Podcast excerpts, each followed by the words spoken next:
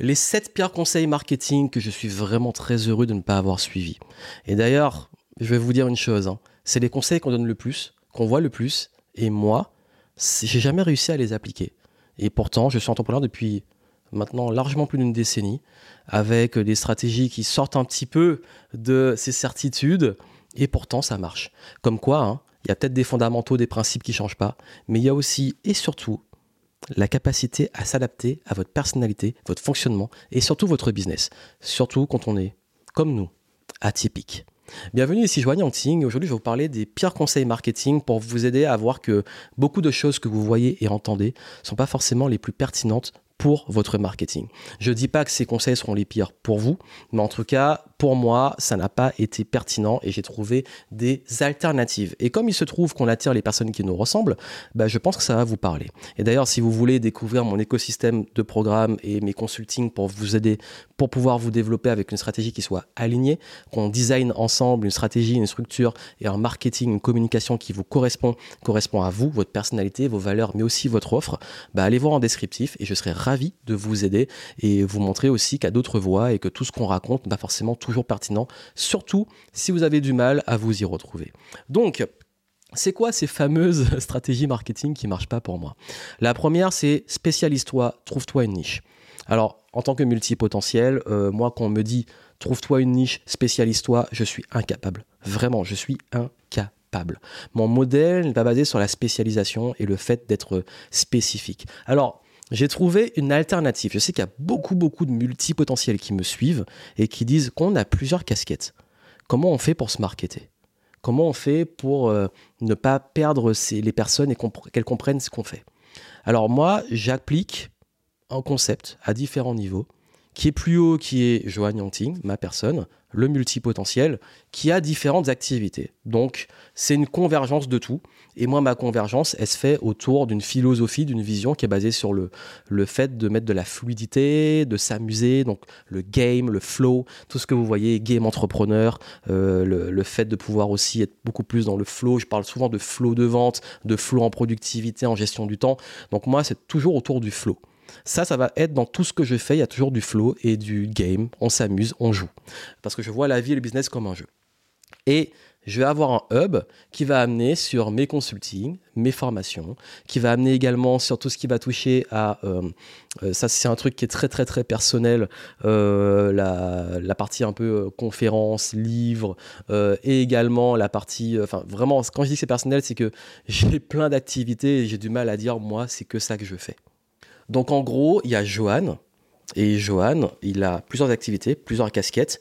Qui, j'ai un site, gianting.com, qui a une sorte de hub qui amène un peu partout. Il y a une forme de convergence, comme je l'ai dit, autour du flow, du game. Et derrière, j'ai plusieurs offres, programmes très spécialisés. Ça veut dire que je peux avoir du marketing sur le design d'une offre, je peux avoir euh, une formation sur la productivité et la planification, je peux avoir un programme sur comment vendre quand on est introverti, et tout ça, il y aura des portes d'entrée. Ça veut dire que les gens peuvent rentrer par ces portes parce qu'ils vont faire des recherches sur Google, parce qu'ils vont me trouver dessus, et ils vont rentrer, multipotentialité, ils vont rentrer par ces portes. On pas rentrer par Johan, ils vont rentrer par une porte, par contre la porte elle est spécifique.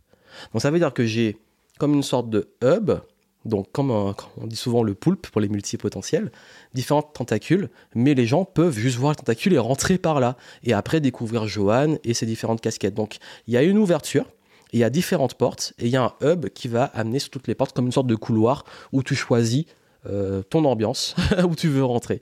Donc, je crois que ça, ça montre que. Et oui, on pourrait dire si tu faisais qu'un truc, ça marcherait bien, mais moi, je suis pas comme ça.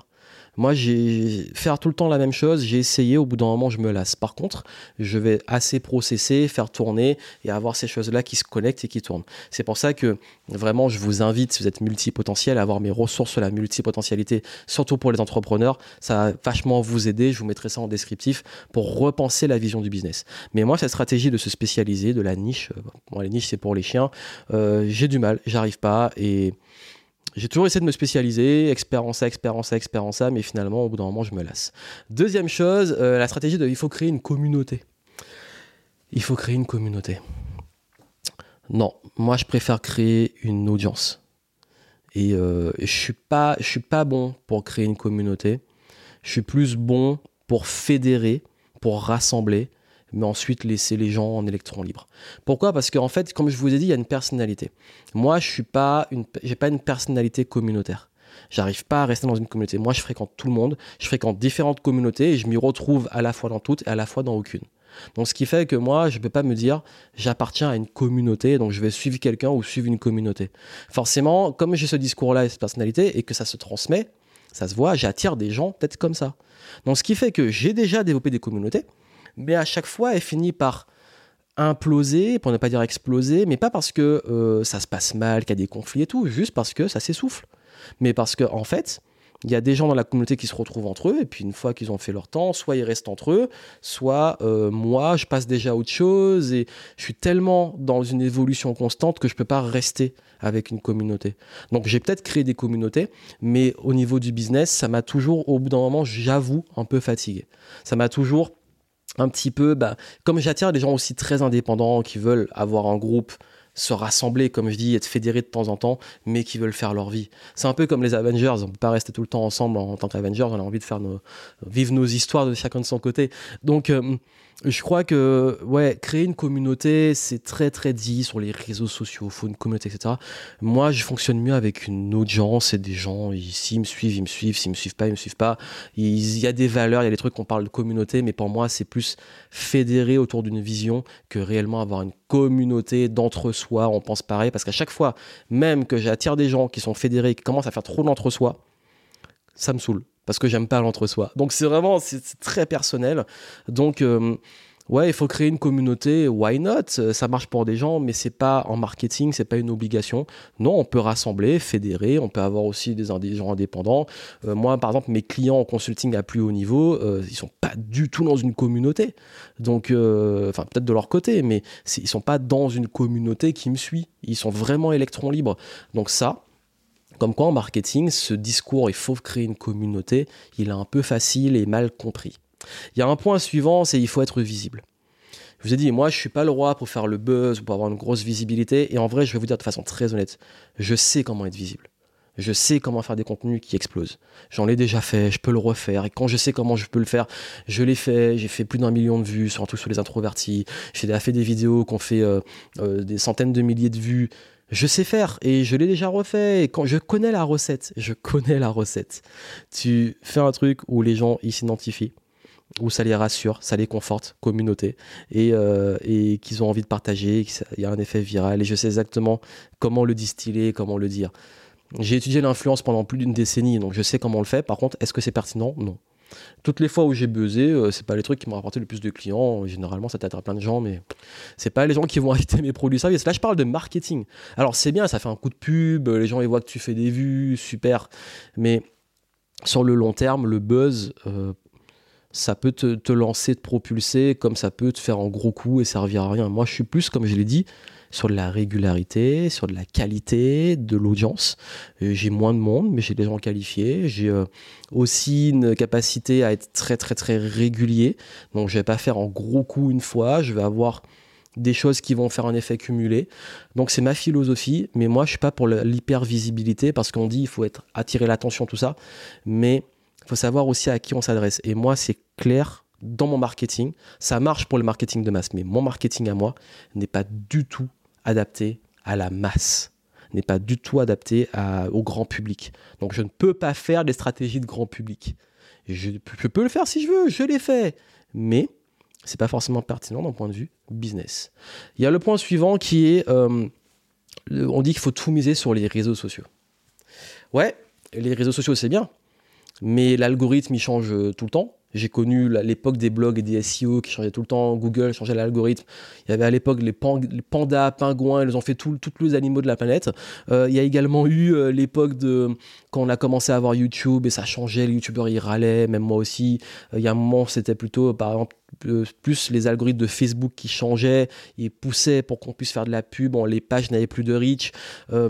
Instagram, l'algorithme il change tous les ans. Enfin, ouais, mais moi j'ai pas envie de dépendre des algorithmes. Moi, ce qui compte dans mon business, avant tout, c'est plutôt de me concentrer sur euh, qu'est-ce que je peux garder sur le long terme. Et moi, vraiment, je vais vous dire honnêtement, euh, ce qui dans mon business fait la différence, c'est deux choses mes listes d'emails et ma réputation. ça n'a pas changé en une décennie. Ça veut dire que si j'ai des gens dont j'ai les coordonnées, avec qui je garde un lien, sur des choses dont je suis entre guillemets propriétaire, propriétaire de mes bases de données, pas propriétaire des coordonnées des gens parce qu'ils ont le droit avec le RGPD de, virer leurs coordonnées, mais je veux dire, je ne dépends pas d'un algorithme. C'est que les gens, soit ils décident d'ouvrir ou pas ouvrir mes mails. Ça, c'est ma responsabilité. Je dépends pas de, ils ont vu voir mon contenu, ouais, mais est-ce que le truc l'a mis en avant au bon moment euh, parce que la personne était occupée, elle est passée à cet instant là et que l'algorithme, il a poussé en avant à ce moment-là Non, c'est bon. Il y a un moment, euh, tout miser sur les réseaux sociaux, c'est bien en canal d'acquisition, mais c'est un canal parmi plein d'autres. Donc moi, ce que j'aurais envie de vous dire, c'est ne basez pas votre stratégie que sur les réseaux sociaux. Basez-la aussi sur une captation et un funnel où vous êtes propriétaire. Donc ça, c'est important. Ensuite, il y a un point, c'est euh, il faut faire le, kit. Site internet, carte de visite, euh, plaquette, euh, tout ce que tu veux, logo. Ok. moi, j'ai pas eu de logo pendant 7 ans d'activité, j'ai pas eu un logo officiel. J'ai pas, pas eu de site. Enfin, j'ai eu un site au tout début. Après, j'ai eu un blog. Après, j'ai eu des tunnels de vente. Après, j'ai re eu un site. Ça n'a jamais été fixe. J'ai pas non plus euh, les cartes de visite, j'en ai plein que, qui sont obsolètes en plus et que finalement j'utilise jamais. Parce que maintenant on donne les coordonnées, on prend rendez-vous, on enregistre. J'ai même un truc avec euh, des cartes de visite en, où tu poses sur le téléphone en NFC, ça, ça met des coordonnées, mais finalement c'est stérile et je me suis rendu compte que la meilleure façon de faire du business c'est se concentrer sur les bases, le message, les valeurs, euh, ta cible, etc. Et seulement après, je ne dis pas que c'est pas une bonne stratégie d'avoir ça, mais c'est seulement après. Et surtout, tu as un site, mais comment t'attires du monde? Pourquoi? Qu'est-ce que tu mets sur le site? Comment les gens vont dessus? Et quand ils vont dessus, qu'est-ce qu'ils font? Ça doit être étudié en amont. Donc pareil, tu veux lancer un produit, un service, fais une page de capture, t'embête pas à faire euh, un, truc compliqué. Donc vraiment, tester à petite échelle les, vraiment tester MVP, euh, mettre en place un, modèle minimum. Aujourd'hui, vous avez des outils pour, faciles pour créer des sites comme Squarespace. Euh, plus besoin d'aller sur WordPress, vous avez Squarespace, vous avez plein de choses comme ça qui facilitent euh, la création de sites, même de pages de capture. Créer une, page, c'est largement suffisant. Euh, les logos, bah, faites-le quand vous avez bien basé votre branding, votre message, le truc il est bien. Comme ça, quand vous allez voir un designer, un graphiste, vous saurez quoi lui dire. Parce que si vous ne savez pas quoi lui dire, vous n'êtes pas sûr que votre business est viable, ça ne sert à rien. Donc il y a tout ça qui fera la différence. Et le dernier point, c'est euh, il faut absolument déléguer le marketing. Euh, déléguer le marketing, c'est délicat. Surtout si on est indépendant et que c'est notre image à nous. Pourquoi? Parce que quand on délègue le marketing, euh, c'est pas notre énergie, c'est pas la bonne façon de communiquer. Donc si c'est pas notre truc, si c'est pas vraiment pas votre truc, le marketing c'est pas votre métier, ok, Là, je comprends. Moi, le marketing, c'est ma force. Parce que ma force, c'est la création de contenu. J'ai un très très bon niveau en copywriting. J'ai un très très bon niveau euh, en structure, en création de contenu, etc. Donc, je peux déléguer le fait de magnifier le contenu montage vidéo, même si aujourd'hui je préfère faire des formats extrêmement simples, posés et pas vous balancer euh, plein de cuts et tout. Euh, également, euh, le fait aussi de le graphisme, c'est pas trop mon truc, donc avoir des modèles. le fait également aussi d'avoir des choses, le même contenu mais embelli, mise en page pour un livre. Donc tout ça, c'est important. Mais le fond du marketing, je peux pas avoir un copywriter chez moi.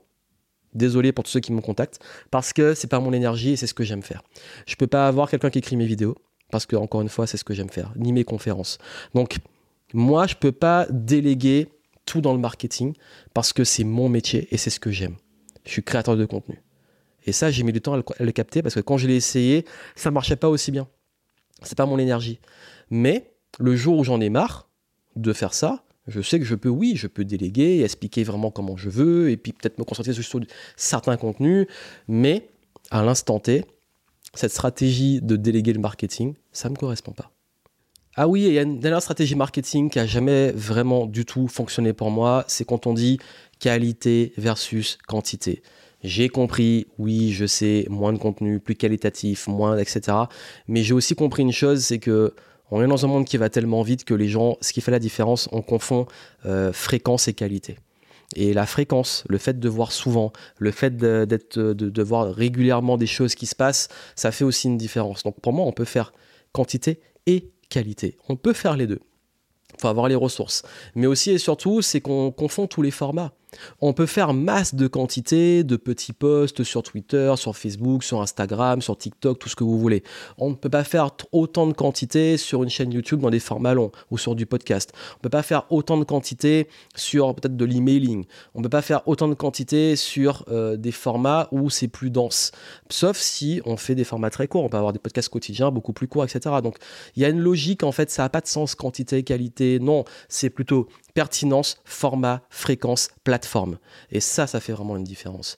Voilà ce que je voulais vous dire. Tout ça pour vous dire que il y a des conseils, je dis pas que c'est des mauvais conseils, c'est juste qu'ils ne s'appliquent pas à tout le monde ou qu'on peut aussi prendre différentes façons de faire, adaptées à nous. Donc si vous voulez de l'aide sur ça, allez voir un descriptif, on peut en discuter. Mais aussi et surtout, moi je voulais vous dire que hum, j'ai créé une méthode là récemment qui permet aussi de baser son business non pas uniquement sur des choses externes qui varient, mais le baser sur des choses solides euh, qui permettent d'avoir un business intemporel, récurrent, régulier, posé, basé et qui permet d'être beaucoup plus serein pour l'avenir. Vous avez les infos en descriptif. J'espère que vous pourrez le voir à temps pour profiter des avantages de lancement.